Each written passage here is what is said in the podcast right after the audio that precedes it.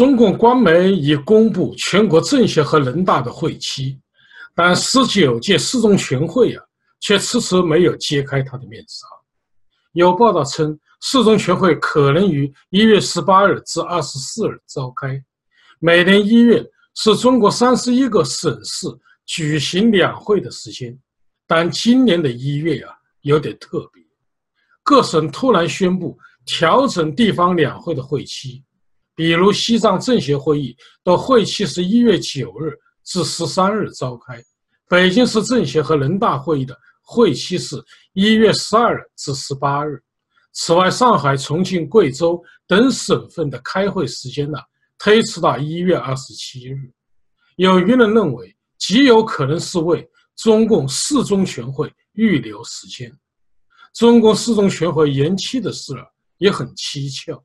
按惯例。中共通常在每年的十月到十一月举行一次全体会议，并会提前在七月和八月宣布会期。由于去年一月份呢多开了一次全会，通过修宪建议，去年二月的三中全会安排是参照二零一三年十八届二中全会。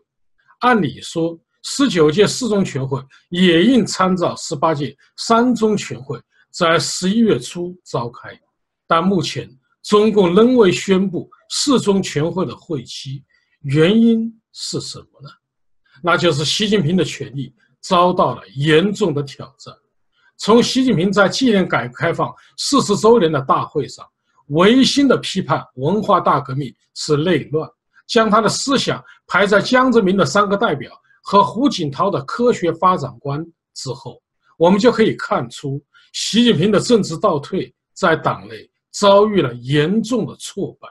四中全会前，中共各派政治势力正在残酷的厮杀，鹿死谁手尚无结果。其结果啊，无非三种：一是习近平失去权力，中共走马换帅；二是习近平的权力被控制，维持现状到点儿退休；三是习近平战胜党内。各政治反对派定于一尊。我认为，如果习近平降服了他的对手，一统江湖，他必然要发动一场剿灭知识分子的新反右运动。北京之春网刊主编陈维健先生指出，可以肯定，二零一九年，要么习近平开展一场新的反右运动，要么习近平权力被制衡，在形势的逼迫下走人下台。无论前者还是后者，都会有惊涛骇浪。为什么习近平要发动一场针对知识分子的新反右运动？因为习近平十九大后啊，要推行的路线就是极权主义。冯崇义教授认为，极权主义政权的权力结构和运行机制可以体现为八个方面：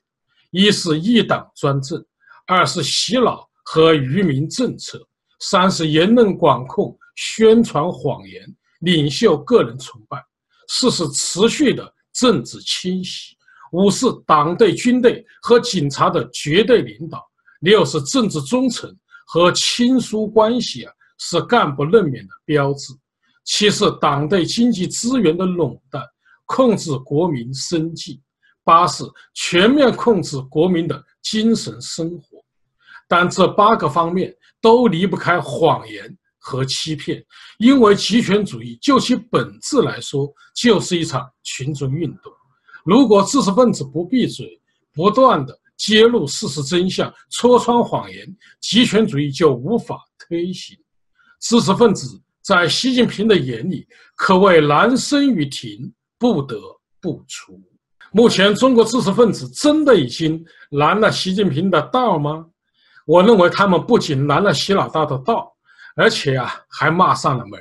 远比三国时祢衡击鼓骂曹厉害得多。近年来，孙文广、杨少正、邓湘超、史杰鹏、李墨海、翟菊红、许章润、郑也夫、向松作等教授坚持自由的言论和批判精神，令当局就颇为难堪。清华大学许章润教授在《我们当下的恐惧与期待》一文中，骂习近平的个人崇拜是反现代、逆潮流、匪夷所思、恬不知耻、丢人现眼，更不任意。提出恢复国家主席任期、实施官员财产阳光法案、平反六四等八项建议。北京大学郑也夫教授在《政改难产之因》一文中说。在中共执政的七十年历史中，这个党给中国人民带来了太多的灾难，对不同政见的仇视与而俱增，对危机恐惧令自己失态，结束专制符合中国广大人民的利益，但是流血和动荡不符合中国人民的利益，和平的大转型符合共产党的利益，那就是中共体面的退出历史舞台。陈维健先生说：“郑也夫的话像平地的一声惊雷，响彻在新年的中国大地上，让中共退位下台，可以说是自中共执政七十年以来，体制内的知识分子第一次发出这样的呼声。现在，我们需要把目光拉回到六十年前的反右运动。一九五七年五月，中共决定在全党开展。”以反对官僚主义、宗派主义和主观主义为内容的整风运动，号召党外人士鸣放，鼓励群众提出自己的想法、意见，帮助共产党整风。于是，各界人士，主要是知识分子们，开始向党和政府表达不满和建议改进。众多中国知识分子对中共提出了激烈的批评意见。楚安平先生的《党天下》之说，可能是当时最尖锐的批评。他说：“我认为党领导国家，并不等于这个国家即为党所有。大家拥护党，但并没有忘记自己也是国家的主人，并不表示党外人士就没有自己的见解，就没有自尊心和对国家的责任感。”他认为。这个党天下的思想问题，是一切宗派主义现象的最终根源。毛泽东面对越来越多的批评言论，认为这些言论将会危及中共的执政基础，于是毛泽东决定违背承诺，展开对知识分子的迫害运动。这就是所谓的反右运动。反右运动对中国知识分子进行了毁灭性的摧残。一九五八年五月三日，中共政治局扩大会议上宣布，反右斗争取得了阶段性的胜利，定性为反右集团两千两百七十一个，右群集团一万七千四百三十三个，反党集团四千一百二十七个，定为右派分子三百七十七万八千四百七十人，定为中右一百四十三万七千五百六十二人。在运动中，非正常死亡人数四千一百一十七人。根据李瑞老先生的《毛泽东与反右斗争》一文披露，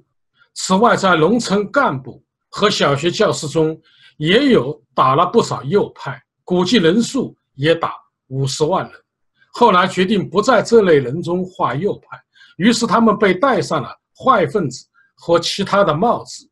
境遇同样悲惨。当时被划成右派的三百一十七万知识分子，全被送去了劳动改造，有的还关进了监狱，有的死在农场，有的死在监狱，有的被枪毙，有的自杀，有的病死，有的饿死。饿死人最多的地方，就是一些劳教农场，比如黑龙江北大荒的劳教农场，甘肃酒泉加边沟的劳教农场等等。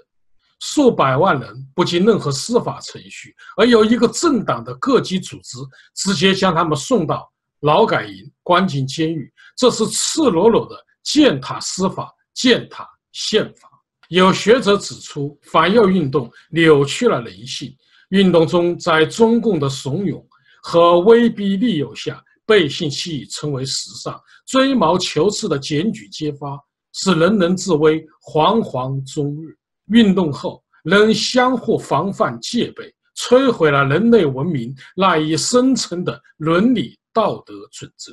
败坏了张善当恶的社会风尚，埋葬了诚实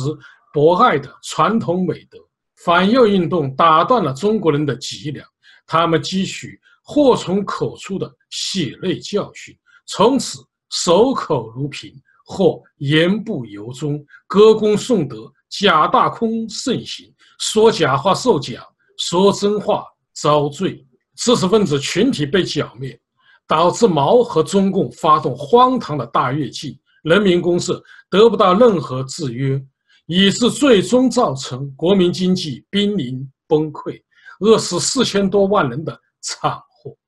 但习近平是不会汲取历史教训的，因为人民的生死与他无关。他关心的是，他所代表的权贵集团能否将父辈的红色江山代代相传，能否永享荣华富贵。习近平啊，其实与金正恩并无本质区别。中共的红潮与金家王朝都是同一货色，极权主义的结果就是奴役人民。但习近平的新反右运动必将以失败而告终，理由是：第一，四十年改革开放已经让人民接受了普世价值。中国人尽管自私功利，但并不愚蠢。看看当今的移民潮、留学潮、宗教信仰潮，就会知道老百姓的好恶。因为他们一直在用脚投票。第二，中国社会已经是多元社会，与世界融为一体，没有极权主义封闭的生态环境。中共与互联网战争的结果只能以惨败收场。中共的网上柏林墙崩溃只是时间问题。第三，没有办法断绝知识分子的经济来源。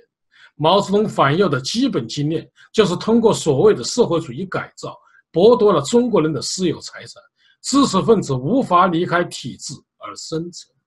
第四，习近平无法使极权主义自圆其说，也无法真正遏制腐败。正如夏楚先生所言，习近平全部信心的基础及党的所谓超越性并不存在，愈是政教合一。党越是垄断一切，就愈跟现实利益纠缠不清，就愈堕落。习近平如果不将宪政民主、自由人权、公平正义当成政治追求，习时代没有希望，也没有出路。